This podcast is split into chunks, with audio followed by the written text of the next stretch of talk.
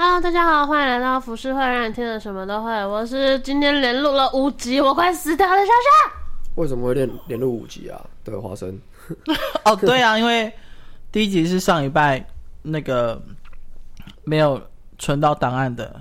哦，对，我是 Monica。然后第二集是呃。印度神童在差点讲活佛神童，因为喇嘛那个印象太深。然后第三、第四集是因为二十四孝讲不完，所以分成两集。然后现在是第五集了。对，其实所以我们今天录录五集。哦，好累哦。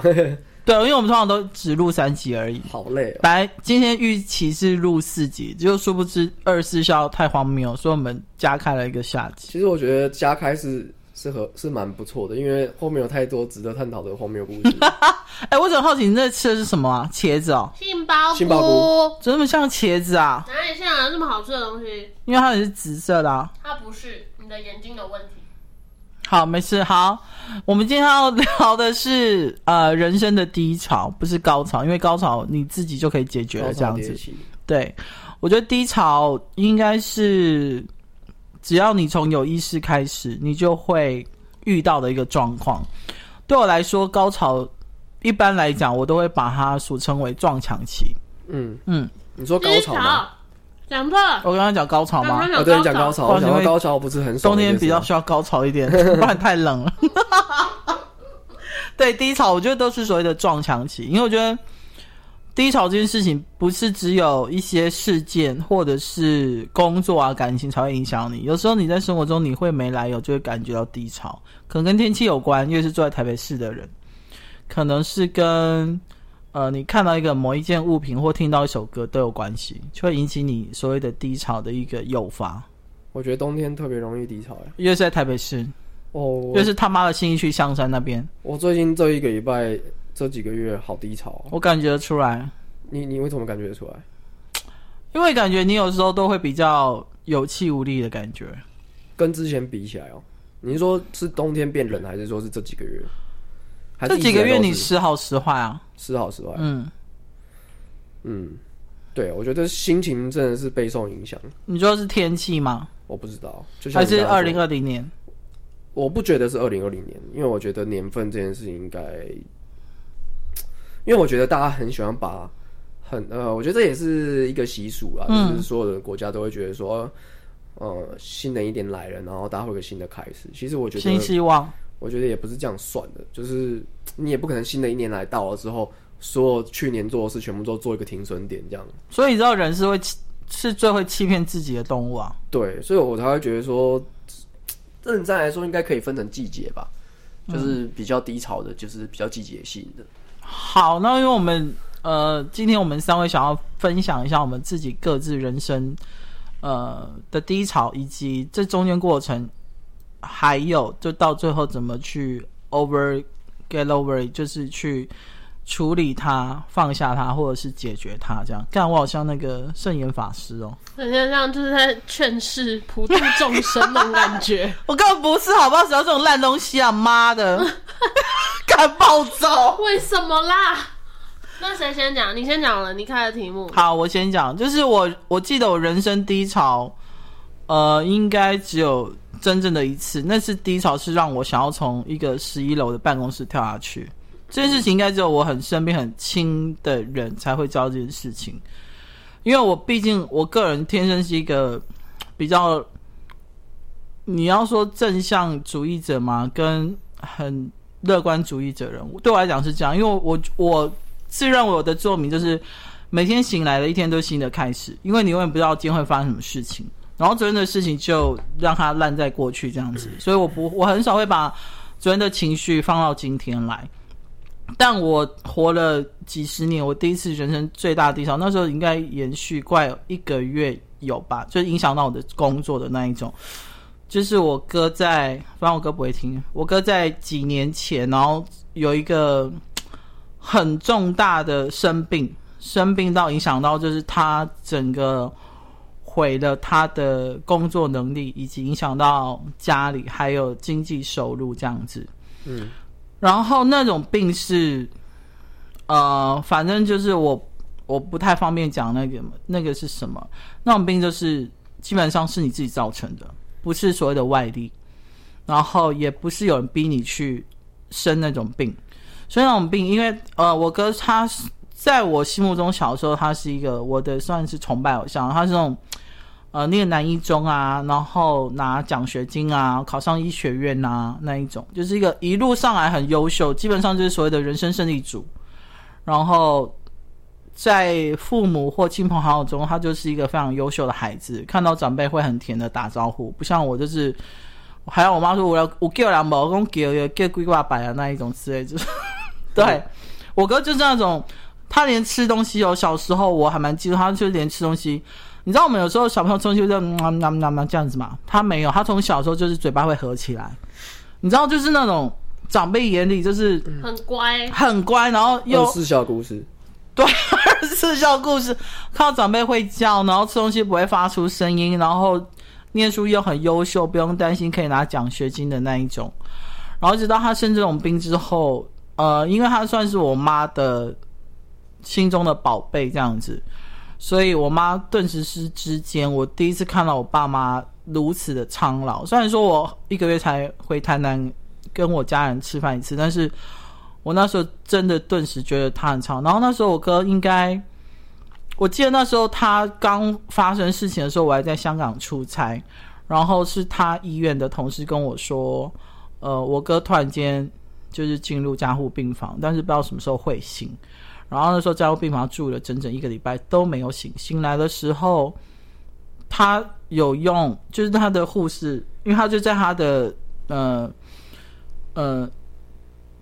上班的地方，所以那个护士啊、院长啊、医院的院长都很照顾他。他第一次醒来的时候，就是他护士就是递给他纸跟笔，然后就写了一些名字，其中一个名字有写到我。他一直就说我人在哪里？因为虽然我们家只有我跟我哥两个小孩，其实还有我还有一个弟弟，但是我妈把他拿掉了，因为我妈很讨厌小孩。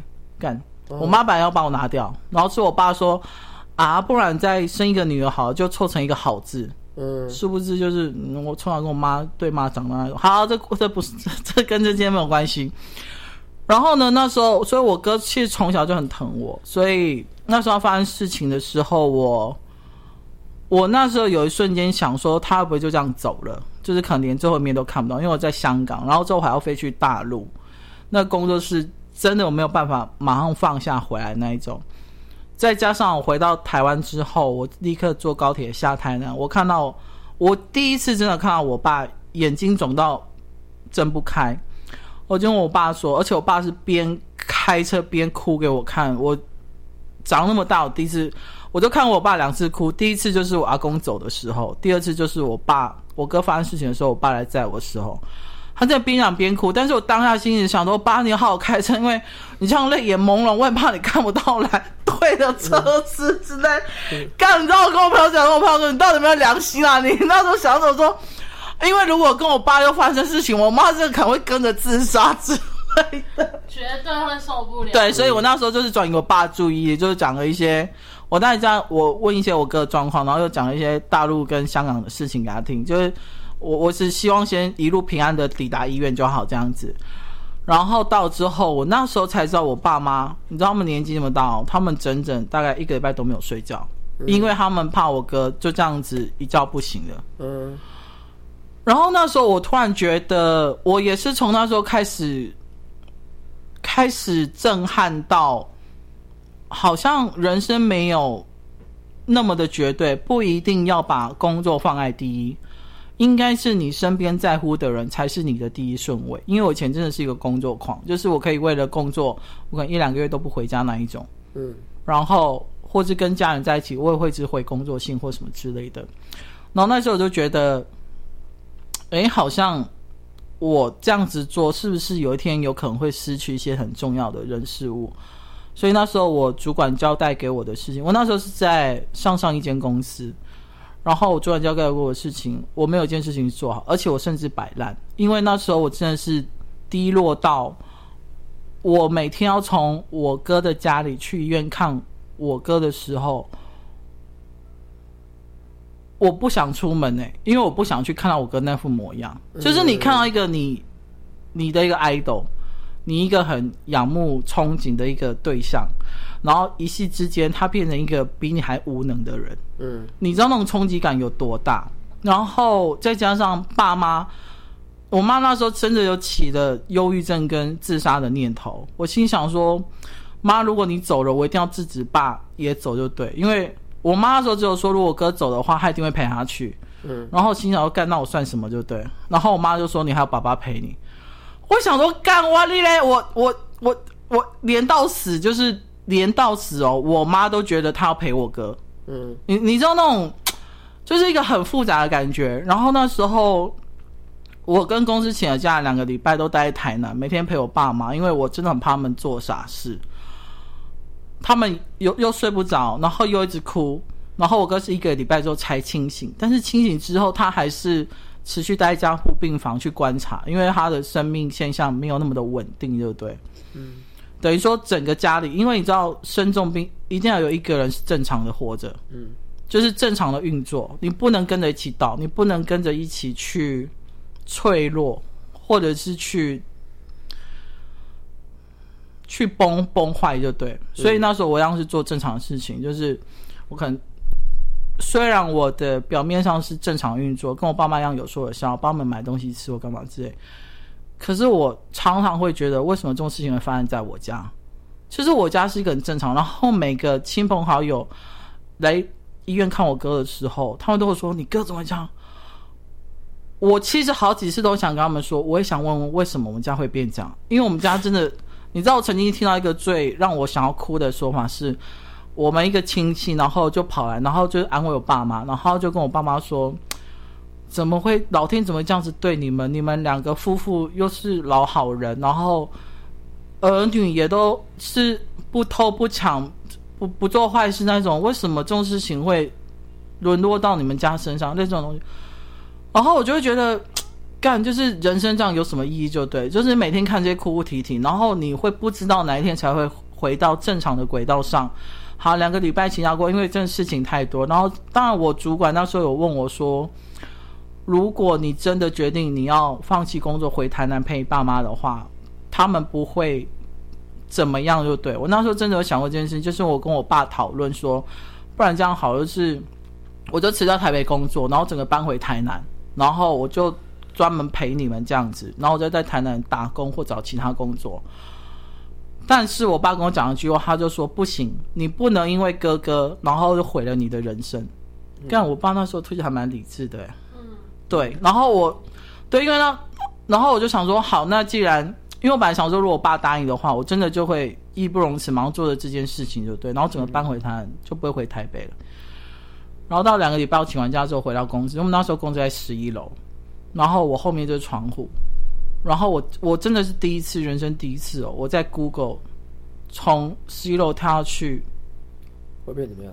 不是会不会痛快的死？呃，不是痛苦的，只是痛快的死。嗯，然后除了跳楼之外，因为那个我们那个门窗就是你一打开就是可以出去的那一种，就他没有做任何栅栏或是那种窗户的那一种。嗯然后另外就是怎么样死法是最最舒服的，嗯、当然就是有呃，比如说烧炭、啊，嗯、因为烧炭是最没有痛苦的，就对，你可能会被呛一下而已这样子。但是因为我表姐有烧炭的一个呃经验，所以我知道烧炭是死的最漂亮的那一种。就是我那时候是不不断的在 Google 很多自杀的方式，嗯，然后我那时候就知道我心里生病了。可是我不知道怎么去去面对这一切，因为我我虽然知道我身边有很多忧郁症的朋友，然后常常听他们要想要自杀什么什么这样子，可是你知道，当一个很很正常的人，或是你从来没有遇过自身没有遇过这样子疾病的人，遇到这种冲击，你真的不知道该怎么办。嗯，然后我就想说，我要不要向外求救，或者是自己去消化它？我到时候选了一个方式，就是我自己去消化它。嗯，那我怎么消化呢？就是我每天回，就是我回台北之后，我每天一样做一样的事情。虽然说我一样会 Google 一些很负面的字眼，可是我都会，我不知道，可能我我还有一些自知的或者自制的能力吧。我就会想说，如果我跟着自杀，比我哥先早走的话，我爸妈一定会大崩溃。就是我可能那个时候还有一一点点的能力，可以想到我身边的人会有什么反应。嗯，就是我不能那么自私。嗯，然后再靠着听很多的音乐，看很多的电影，就是应该是说一直帮自己去找一些焦点去转移，就对。嗯，然后或是跟主管大吵架，就用一些很极端的方式。然后我整整其实又花了一个月才走出来。然后这件事结束之后，我才跟身边的一些比较亲近的人讲，我那一个月每天都很想死这件事情。然后他们知道之后都很惊讶，因为他说你真的看不出来。嗯，对。然后当然这件事情我没有跟我爸妈讲，我也没有跟我哥讲，因为我觉得我不想造成他们的负担。嗯。但是曾经有几次我在病房，就是换我照顾我哥的时候，我真的想拿水果刀从他心脏刺下去，我这样会不会很快啊？不会啊，就是很想杀了，对啊，很想杀了他之后，然后可能就去自首，或者是，或者是我杀了我自己这样子，然后再杀全家。嗯，就是那时候除了毁灭自己之外，也想了很多毁灭身边的人的方式这样子。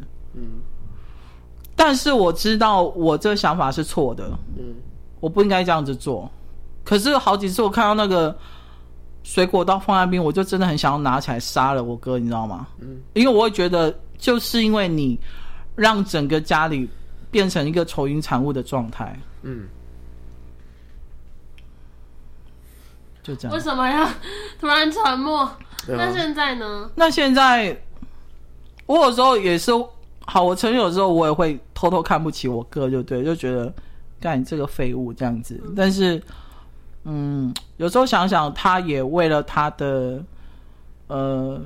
生病付出了很多代价，是真的很多代价。他以前是台南，他以前是口腔外科的嘛，所以他是三间台南奇美三间医院的，呃，算是主任就对了。所以他其实是很忙的。然后他是那种每个人看到他都会叫他名字，跟他点头的那一种，连医院的院长都对他很好那一种。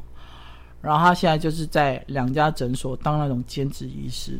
你知道那种落差很大，嗯嗯，他的地位都，我觉得至少有有算是有回到正轨啦。但我不知道哎、欸，就是我那我那一次之后，我就会觉得每一天真的要当做最后一天去过，嗯，因为你真的不知道你身边会发生什么事情。对，有时候我也在看着我们家咪宝说，如果有一天我洗澡出来，你突然口吐白沫吐在地地上，然后这样走的话，我要该怎么办？嗯。嗯应该哭到死。我会消失在台北，就这样，立马搬家，离开这个伤心地。对对对。哇，你的故事好好沉重哦，很沉重。就是那时候，我不知道我真的怎么走出来，可是我知道，我我不知道你们有没有这种经验，就是你每天都会想要自杀，感觉，然后每天都会想要死。因为我终于可以体会说。为什么有些人逃避现况，你只能用自杀？因为你会觉得那是最快解决一切的，你不用再去想办法，你不用再去找人讨论，你不用自己去去去烦恼说怎么办，要要怎么样顾虑别人的心情，要怎么解决这件事情？你就是眼一闭，然后生命结束，然后一切都没了。也许接下来会有所谓的轮回地狱等着你。嗯，你会除了你不用碰到人间的苦痛，但是你会有另外一个世界的苦痛。我不知道哎、欸嗯，就是有时候我那阵子一直在想这些事情，就对了。嗯，好，讲完了。还好，但我我觉得你现在的状态是我至少在我看起来啦，是也许你舒服，然后你周遭的朋友们也感觉到舒服的状态。嗯，就是我觉得情绪这种东西，有的时候真的就是需要去抒发。你看什么事情不爽，我就是讲出来这样子，然后。我也许也因为这样，我心里就会比较好一点，会舒服一点。所以那时候我就是开始看一些，我那时候才真正发现看恐怖片可以舒压。哦，是从我那时候从开始的。我那时候看恐怖片我会大笑，哎，大概距离时间多久啊？现在、呃、应该有三年有了，三年有了，那也是我们刚认识没有非常久的时候。嗯嗯嗯，那个衔接期很短，然后。嗯我那时候会自己一个人跑去电影院看恐怖片，然后坐在最角落那一种，然后一直笑那一种。其实蛮好的，我觉得你有，因为我觉得你是蛮懂得找到自己位置的。因为找不到。我觉得你保持保持自己好的状态太久了之后，碰到一个很差的状况，可能不知道怎么面对自己。没错，对啊。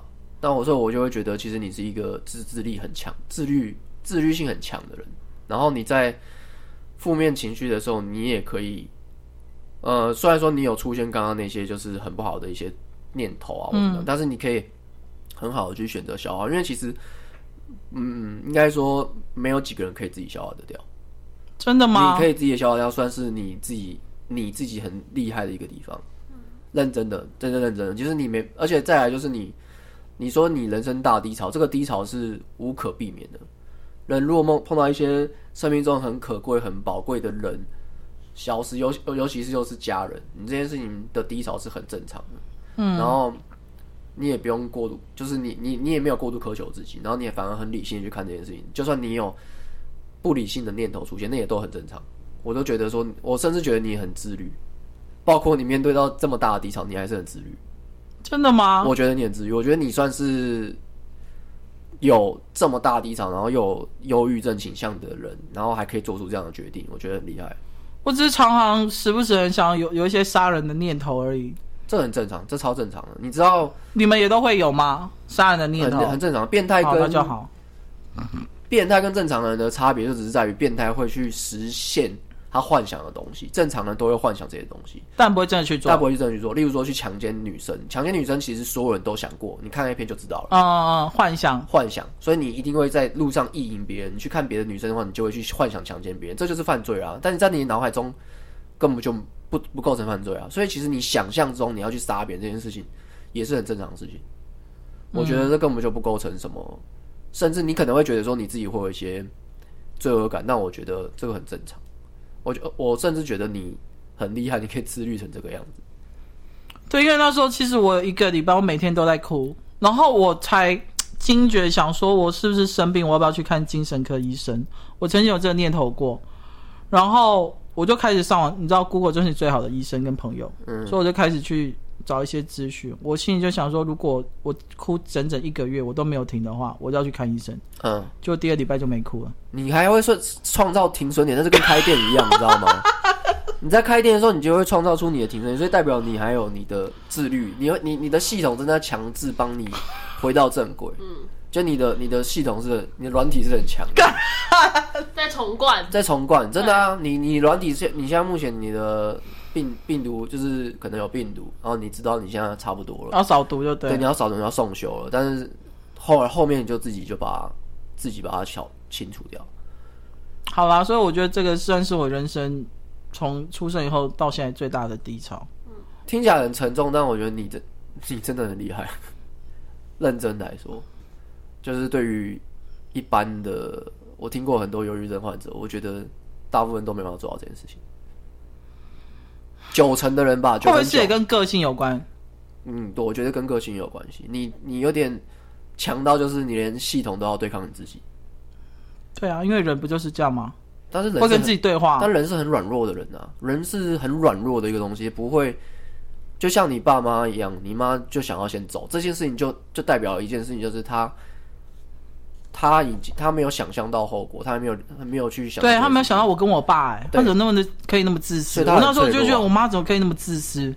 但人自私很正常，我只是说他他的脆弱是正常的，那你的你的坚强是很厉害的，是很异于常人的。好，我希望不要再遇到第。对比起来是真的是这样，正常人是像你妈那样。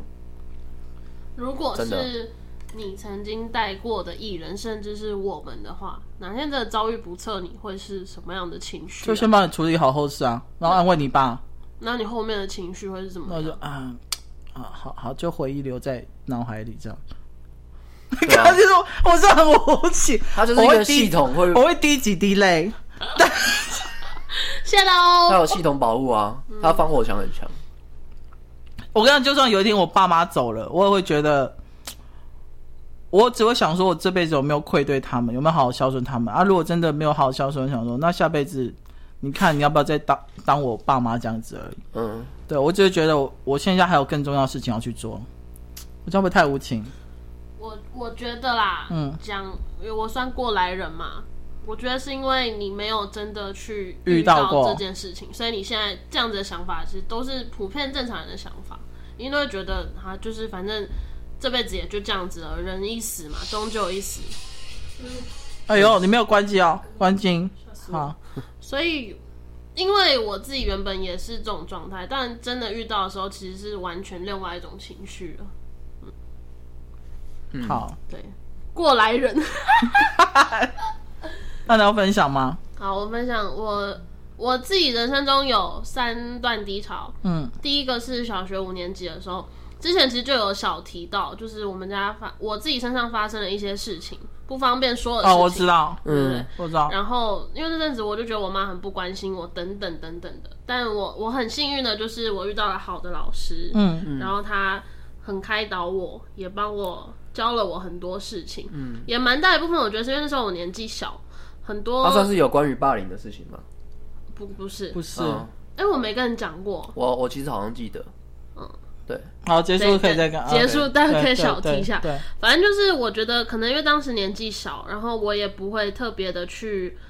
觉得说呃很难过或什么，可能只是针对那一件事情，我会特别觉得不舒服或干嘛而已。嗯，但我对我的生活或是环境，我都是觉得还 OK 的。嗯，只是可能有的时候想到的时候，会觉得很受伤、很难过或很害怕这样子。嗯，这是第一个。第二个就是我妈过世的时候，我妈过世的时候，其实因为我妈是在我面前断气的。嗯，然后我。我不太确定是不是看到自己亲人过世的人都是这个样子，可是我当下其实是真的超级没有那个实体的感觉。我甚至是到，因为我不是说我们会守灵嘛，嗯，我们后来是放在冰柜里面的。我每次带我的亲戚朋友去看我妈的时候，我都有一种感觉，是她会不会下一秒就是坐起来就说：“哎，你们在干嘛？为什么要把我放在里面？”那种感觉，嗯，因为我就觉得她人就在那里，她只是可能在睡觉了以后干嘛，我不觉得她死掉了。然后我是直到，呃，打给我每一个，因为我那时候在上班，嗯，然后我是在要出门上班的前一刻，我妈走的，那时候我妈在家里面，然后我就先打电话给我主管，一个一个报备，说我妈过世了，我没办法去上班这样子。那时候是过年，然后主管就是慢慢一个，就是我觉得他们也算蛮懂我的心情啦，就是没有说，哎、欸，你要加油或干嘛，只是说好，那你照顾好身体之类的这样子。嗯、然后到后面我换我打给亲戚之后。我开始有那个情绪上来了。刚开始其实真的没什么感觉，是直到我打了好像五六通电话之后，我就突然好像会停吗？我其实没有哭出来，我就是有我的声音变得很颤抖那种感觉。我就突然觉得天哪，这件事情是真的发生了吗？然后最后就打电话给警察嘛，要来开证明什么之类的。嗯、但这一整个过程，我其实都应该说前面一个礼拜的时候，我都没有哭。是直到，因为我们家族算是我妈妈那边家族算蛮庞大的，嗯，然后他们后来有因为一些事情，因为我们家很蛮复杂的，嗯，然后那时候我妈妈那边的家族就觉得说，哎，我爸为什么都好像没有什么表示，就是一直在做自己的事情这样子，可能偶尔来看一看，或是有要吃东西的时候，然后煮个饭这样子。我其实那时候也有点不理解，可是我就想说，我爸可能是太难过或干嘛。但我后来有想到，可能是因为你没有听过的说法是。属虎的人不能参加丧礼或者是那个有我听过。喜庆嘛，对对对，因为我爸是属虎的，我后来想到可能是因为这个原因，所以他才一直回。可是人都已经走了，你还 care 这种东西哦？就是怕那个他们死后会被影响哦，嗯，会到不好的地方。对对对对。对。哦，就是一个对，就是他们传统习俗。习俗。对对对，我在猜可能是因为这样子啊，但他其实我也一直没有问他，你事后也没问，我没问，但我我想可能真的是因为这样。因为他，我能感觉得出来，他其实很想要待在我妈附近，可是他不得已，他必须来一下看一下走，来一下走这样子。因为那段时间他甚至还生病，还发高烧，然后他还是就因为我们客厅嘛，然后旁边就是放我妈的灵灵柜这样子，他就是待在客厅隔一面墙这样子，待在那边守着这样子，他也不愿意去看医生或干嘛的。就我能感觉出他的真诚啦。然后直到送走我妈之后，我才有。比较认真的偷偷的哭了一下，我觉得那是我应该这辈子除了我爸走之外，我不会再去经历过一次的那种感觉。嗯，因为看我不知道你有没有经验，是看着棺材进去然后火化这样子，那一个瞬间是你真的会，啊、嗯，那那个瞬间真的会崩溃。我觉得不管是不是你的亲人，真的是朋友，只要你看到那个瞬间，就是一定会大哭的那种，你就会觉得这个人彻底真的没了的那种感觉，嗯、然后你会很有一个冲动，想要跟着他一起去那样子。但后来因为我是考虑到我爸还在，然后他可能只剩下我一个，虽然我还有哥哥啊，但我爸跟我比较亲嘛，我想到他只剩下我一个，如果我也怎么样的话，他一定没办法受不了。因为那个时候很夸张的是，我妈跟我奶奶相继一个月过世，哦，所以我觉得我爸应该是最没办法承受的那个人。我就觉得我没有资格可以倒下来那种感觉。所以你是本来有想要自杀的念头吗？一直有这样子的想法，只是你你卡在一个我觉得爸爸需要我，我不行的那种感觉。然后再加上后面，因为我那时候当练习生嘛。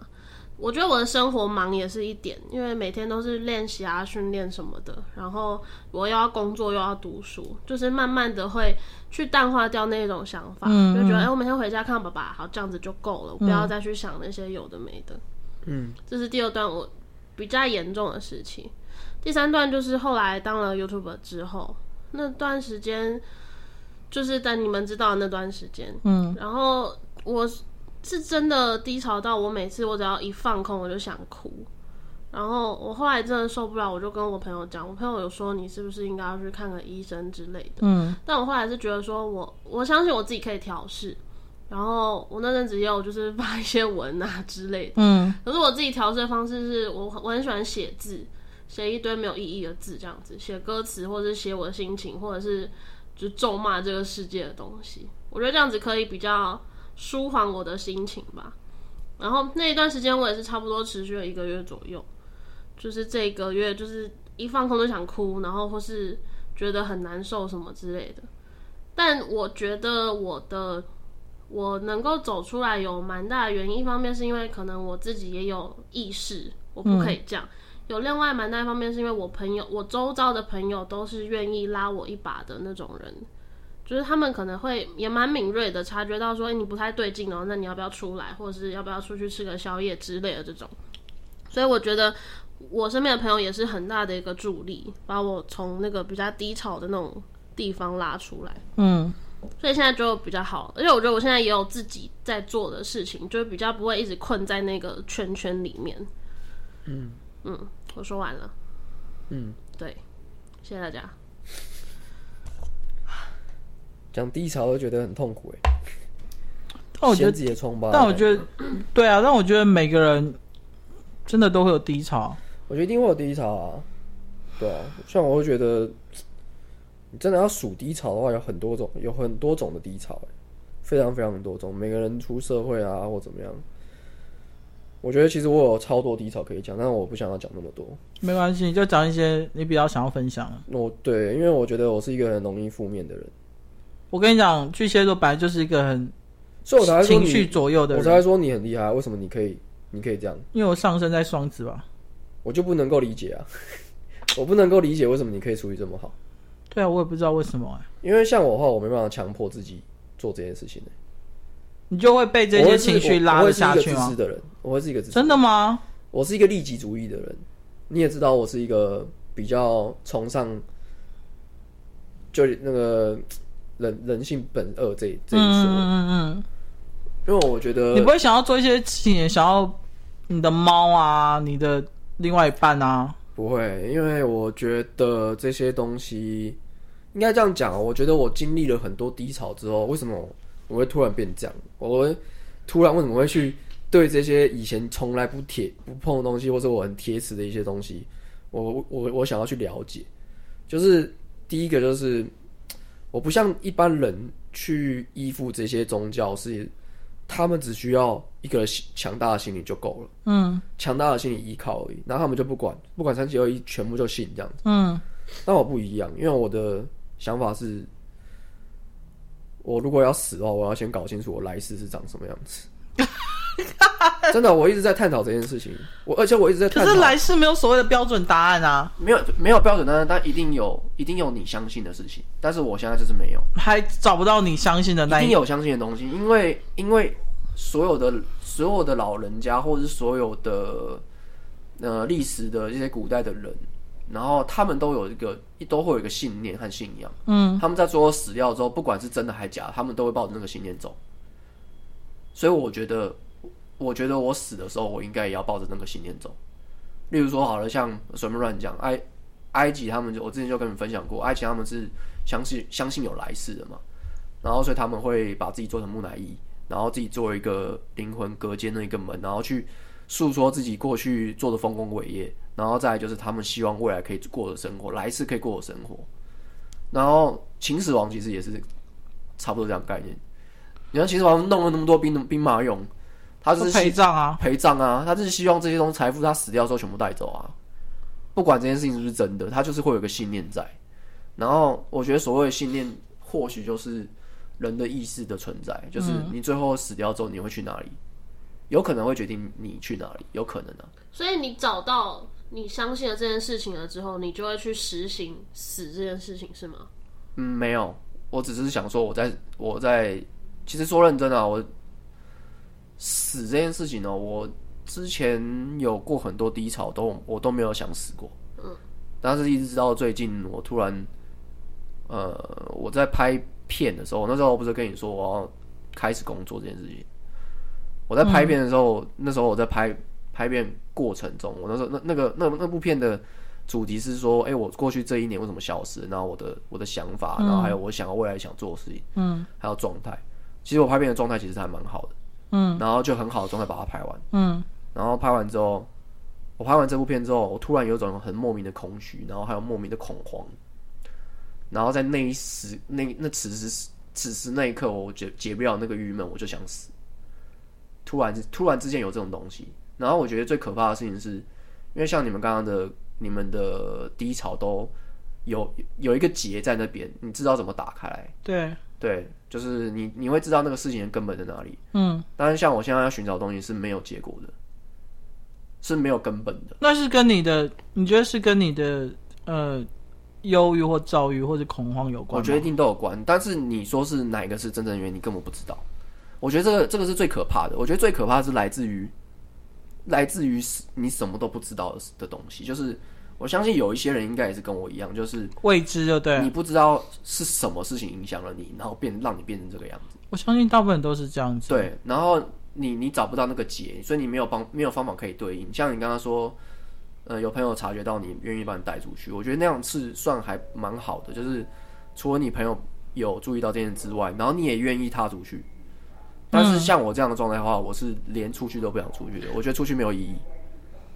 我我我已经把自己关在家里，关了关了很久，这样。那你当下那时候察觉就是你有死亡的念头，你接下来做了什么事情？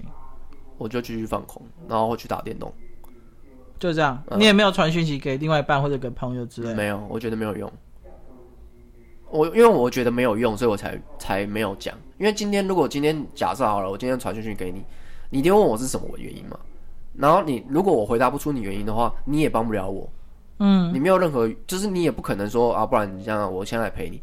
你其实就算呃有有这样的状况的人，就算朋友来陪你，可能也是一时那一时而已。嗯，然后甚至还有另外一种状态是，你可能会是负担。朋友在这边，你会觉得哦，你要变好，然后所以你要在他面前看起来好像有好转一样，那其实是一种压力。所以，所以有时候为什么有些人不愿意去求救的原因是这样。哦，oh. 对他们，他们不愿意寻求，是因为他们知道这一切不会变好。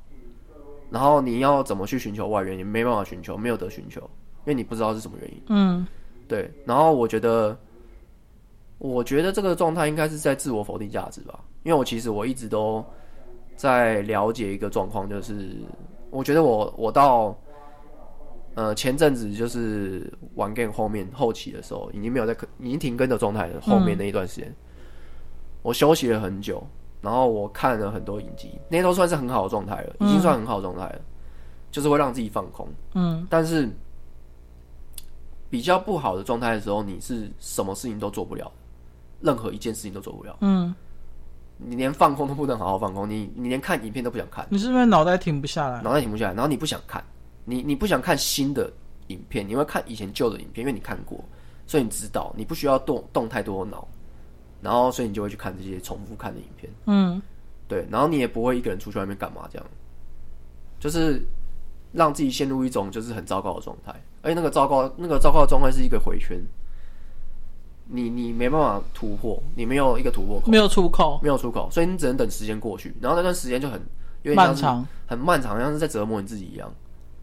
对，所以我我自己是后来有偶尔去打个游戏是有用的，但是你也要对那个游戏本来就有一种一定程度上的机械式的东西，就例如说。嗯你玩的游戏不用花花太多脑，你不用那么认真，你只需要讲一些干话或是干嘛的，然后或是怎么样，反正就是有点像是小小的他自己有自己的一套抒发的方式。嗯，那我自己找出来的方式有可能是这个，但是那个也不是解决的一个呃方法，它是一个暂时的。对，然后我为什么我后来去探讨，我为什么后面会越来越想要看这些东西，或是去聊这些事情，然后。我真的是为了这件事聊了，看了很多有的没的这样子，然后我觉得是因为我的反社会的那个现象越来越太太明显。反社会人格哦，对，我觉得我反社会人格太明显了。我觉得这个所有的这些东西，这些痛苦啊，全部都是这个社会体制带来的。我就了解到这件事情，然后我就觉得我越了解，我就越排斥它，然后我就越不想做这件事情。你谢和弦吗？可能有点像谢和弦吧，可能吧。状况再再。再强一点，再糟糕一点就变成这样了。真的哦，就是你会，但是你你，我觉得，因为我是还是会去理性化这件事情，会去看这件事情，就是因为我觉得太多人不了，就是太多人的围绕那个世界的规则都还是在这个物质世界上面，然后我觉得就是这个这些物质世界让人家不开心，所以我就会觉得我不知道该怎么去，应该说。我也意识到，你还是得，你你又你不是你还没成仙之前，你还是得过一般人的生活。当然，因为每天还是一样，二十四小时在 run，太阳西下还是会再度升起。对，这还是我应该是说，宇宙就是有这样子的不变法则。对。然后你说你你刚刚的你刚刚的想法，例如说像你刚刚说，你会想到你的家人怎么样，或是你你的宠物怎么样，然后你会觉得你妈这样很自私，是因为。但是我也我也理解到一件事情，就是所有人都会生老病，所有人都会经历到这件事情。其实我发现，我呃，我觉得也是因为这件事情来加重我的我的我的忧郁的状况。就是其实你没有这么重要。嗯，我觉得你真的，我觉得你就是我说你是指自己，嗯，你真的没有这么重要。就大家所以很多后很多很激励的那种演讲什么的，都会说你很棒，你要爱自己或怎么样。没有这样。我我我大概可以认同，你知道我第一次意识到我其实没有那么重要，不是因为我妈，是有一次我在工作的时候，那时候我才刚刚刚大学毕业，然后加入就是呃一个唱片公司就对，然后从宣传开始做起这样子，然后跟我同期进去是另外一个女生，那那时候我我老板就是他就还特别帮我安排一个呃算是一个。资深的前辈带我，因为那时候什么都不懂嘛，带我什么唱片操作啊、宣传啊、企划这些东西，我都学会了。然后艺人啊、其他的同事都觉得我很棒，这样子。然后有一天，老板就叫我走，嗯，然后我就问说：为什么？为什么不？我我我发生什么事情吗？这样子。其实我那时候有点小打击的，因为我我是抱持着，你知道，大学生刚毕业就抱持满腔的热血跟热忱去做一件事情，尤其是你喜欢的事情。然后他就说，他就说，呃，因为你抢了别人的风头跟功劳，嗯，我就说什么意思？他就说，跟你同期进来的那个女生啊，她是做活动的，可是你连活动都会做，那她能做什么？嗯，她是说你一个人都会做那么多事情的，她说团体不是这样子的，嗯，她说不是个人主义。嗯，我心想，如果在干，我当然那时候没有那么偏激啊，我那时候还是一个小嫩逼，对不对？嗯，我那时候想说，我还反问我那时候老板说，难道一个人能力强，对老板不是好事吗？他说不是，他说这样子到最后没有人会听我话，所有人都会听你的决定，嗯，因为你太有所表现了，而且你做事情都是正确的方向，那我老板要干嘛？其实这就是社会化的一个本质。对，然后到最后我，我我我就走着，我我那阵子有点闷闷不乐。然后我有一个朋友就跟我讲说，你要想一件事情哦，就是你是永远可以被取代的，你没有那么重要。嗯，就算有一天老板好了，他也可能会被取代，因为他公司可能会被别人买下来。对，我那时候好好好，嗯，好，没问题，好，我懂了。就是那那一刻，我突然发现，你今天会的，你觉得你觉得你比别人强的，其实人外有人，天外有天。对啊，对啊。哦，我也觉得，我其实是因为我后来去，因为我就后来还我好像在看一些历史上的东西，嗯，就看，我发现很多人啊，就是穷极一生，他只为了在这个幻影的虚泡里面留下一小角。我就觉得这些被记住的一小角，被记住的一小角，对，例如说像秦始皇，他做了很多丰功伟业，但他最后死掉的时候，他还是必须要做这么多兵马俑，要做这么多东西，让后人记住他。嗯，对。然后我就会觉得，就像你说的，大自然循环，这些生老病死都都会取代掉。就是其实你在这个过程中，你没有这么重要。对啊，或者你看像 Apple 创办者贾伯斯，好了，对啊，他在这的时候真的是天才哎。对啊，当他走了之后，现在库克把 Apple 搞成什么样子？对啊，但是不会有人再回去说贾伯斯多好或干嘛之类这样子。贾伯斯的确是名留青史的一个人，就是尤其现在科技那么发达，更容易留下些什么东西。对，但是我觉得人穷极一生不知道为了是什么，所以我才会对这件事情感到就是绝望。我会觉得你反而不是看开。呃，我有点看开，但是又感到绝望，是因为好了，就是。嗯，我刚刚像那个二十四孝什么器官啊、杀小的，其实那种就是一种，我他他起码有个信念在，所以他会器官嘛。嗯，对。但是我觉得，如果你没有信念器官的话，就代表其实你对这个世界已经没有任何的想法留念。对这些物质世界，其实我觉得会让我活着的感觉到原因，是因为你，因为毕竟我做这个行业，所以当有人在。呃，公众的媒体上面认可你的时候，你还是会觉得你好像有活着的必要。但是我觉得这样的想想法是很可悲的。就像艺人还是需要掌声跟舞台。对，这我觉得这个想法太可悲了。就是你，如果你没有舞台的时候，那你是不是就意味着你已经不被需要了？就是你不能一直去得到社会的成就感和社会给你的认同感。你应该要得到你自己的认同感。所以，但是就在这个过程中，我自己堵住了。这样，你你没办法自我产生。认同感，然后给你自己，一直给你自己，给你自己。你只能靠外界。现在目前只能靠外界，就是我觉得人在。但是外界如果又不期不不不如你预期的话，你就挫折感会更重。对，因为你你你还是得活在这个世界上，所以你去外面吃东西，你还是得得按照现在的，例如说现在全球性的经济的萧条，然后你物价上涨，你还是得多赚一些钱，你还是得去算这些东西，所以你不可能完全不不理会这些事情，然后去想说哦，那我想要怎么样？就是让自己过得更好，或怎么样，或者是完全不管他们说，哎、我只要我自己的精神遇到那样的地步就好了，那我就出家就好了。但重点是，我又不想出家，不要出家，出家这么苦。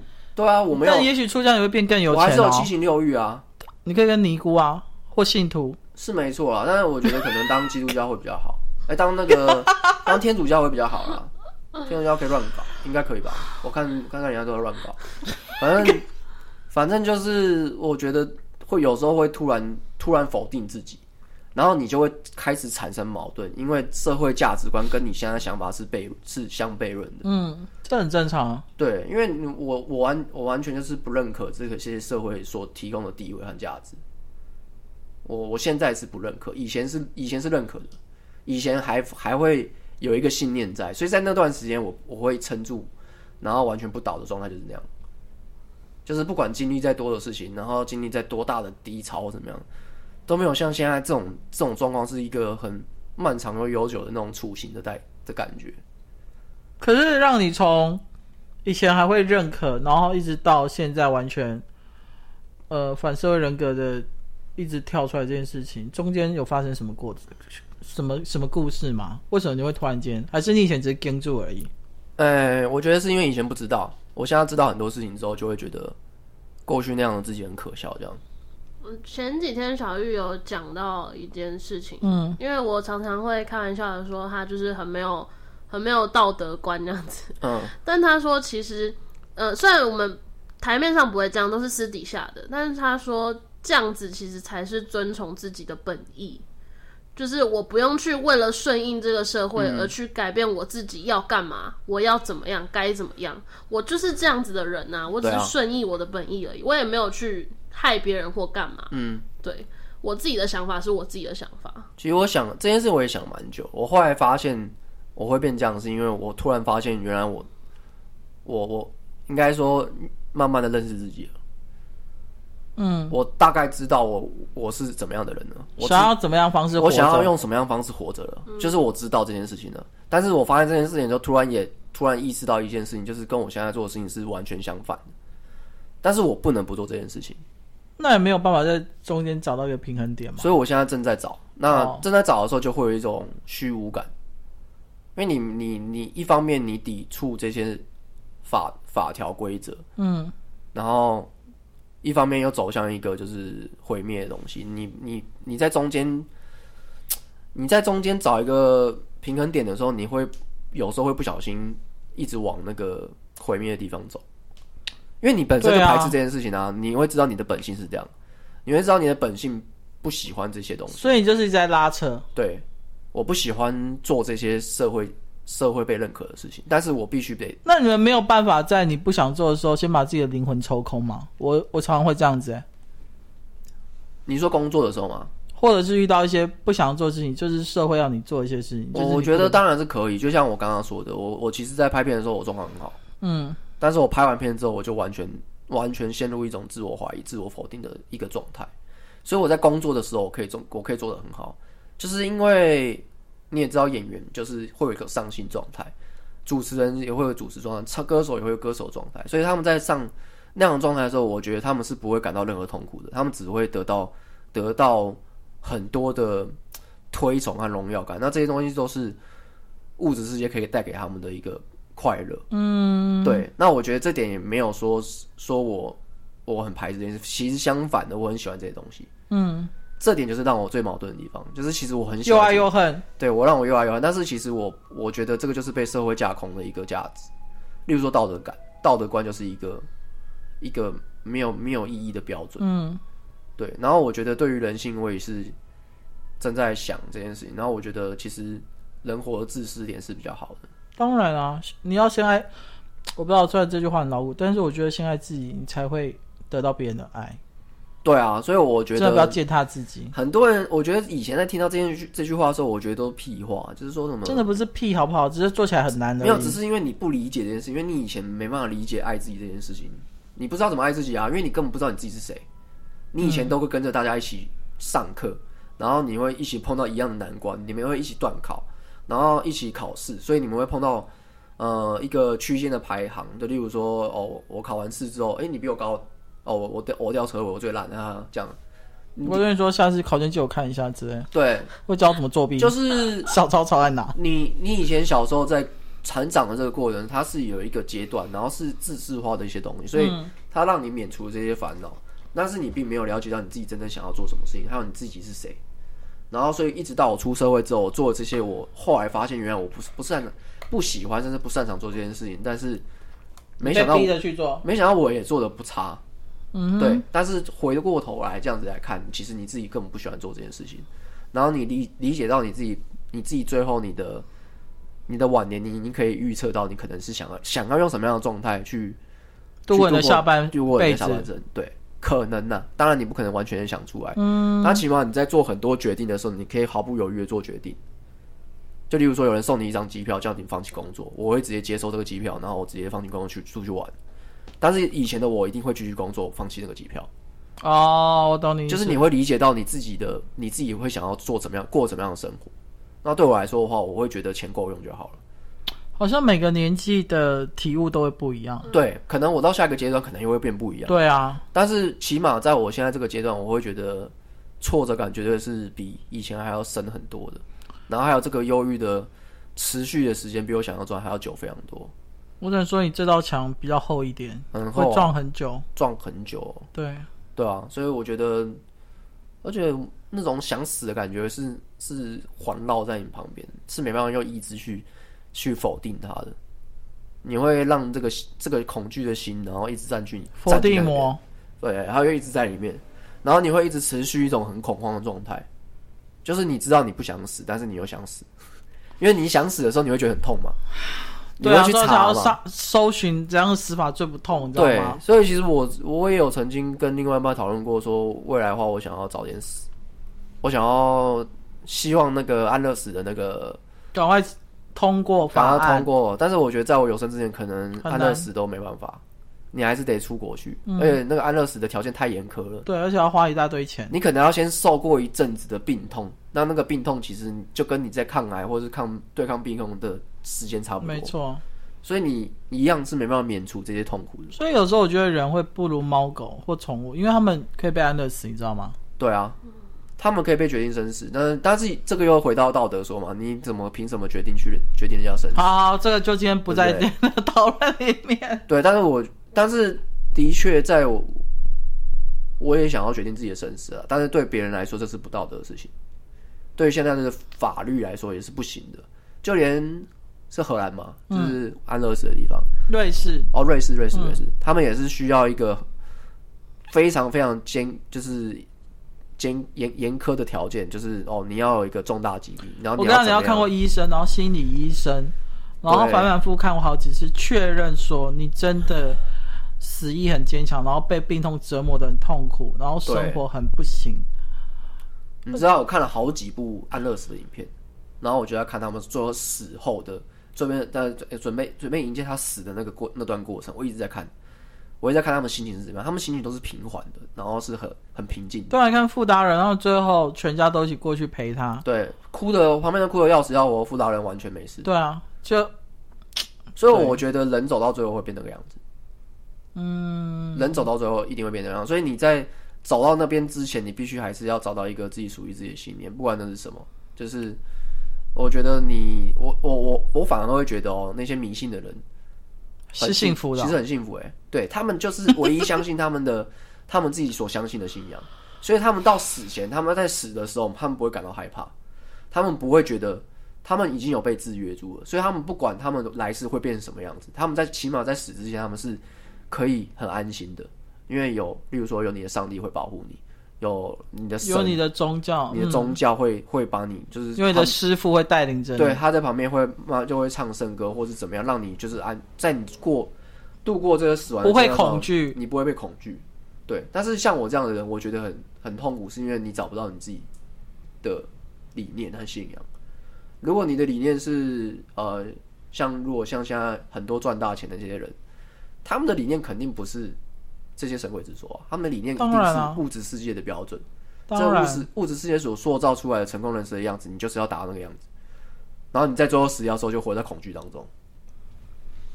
对，嗯，好啦，那我觉得这种有时候这种沉重的话题，我觉得是还蛮值得拿出来被探讨跟讨论的，是因为每个人一定都会经历到，所以我觉得真的不用想太多。然后，如果你曾经有。自我否定或自杀念头，那个先来跟我们聊聊好吗？我们这边有三个专业人，可以跟可以跟你聊这样。对对对对对对，好，那我们今天就先到这边喽。大家拜拜拜拜。